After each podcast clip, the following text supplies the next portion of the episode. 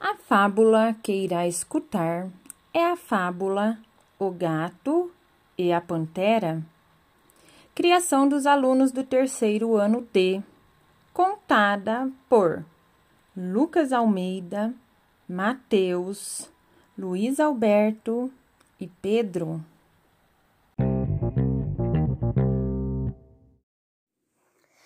O gato e a pantera. Existe uma pantera muito linda forte e independente que vivia na selva.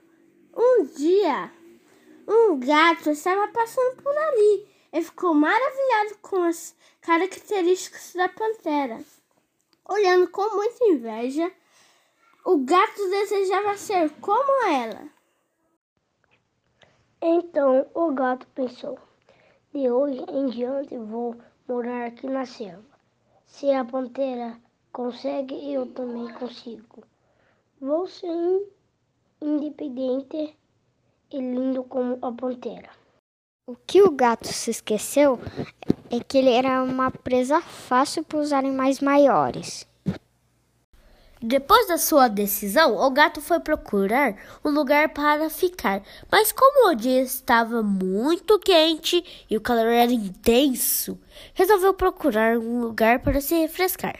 Encontrou um lindo rio. Quando ele foi se refrescar, apareceu um crocodilo enorme e numa bocanhada só engoliu o gato. Nhaque! Moral da história: seja sempre você mesmo.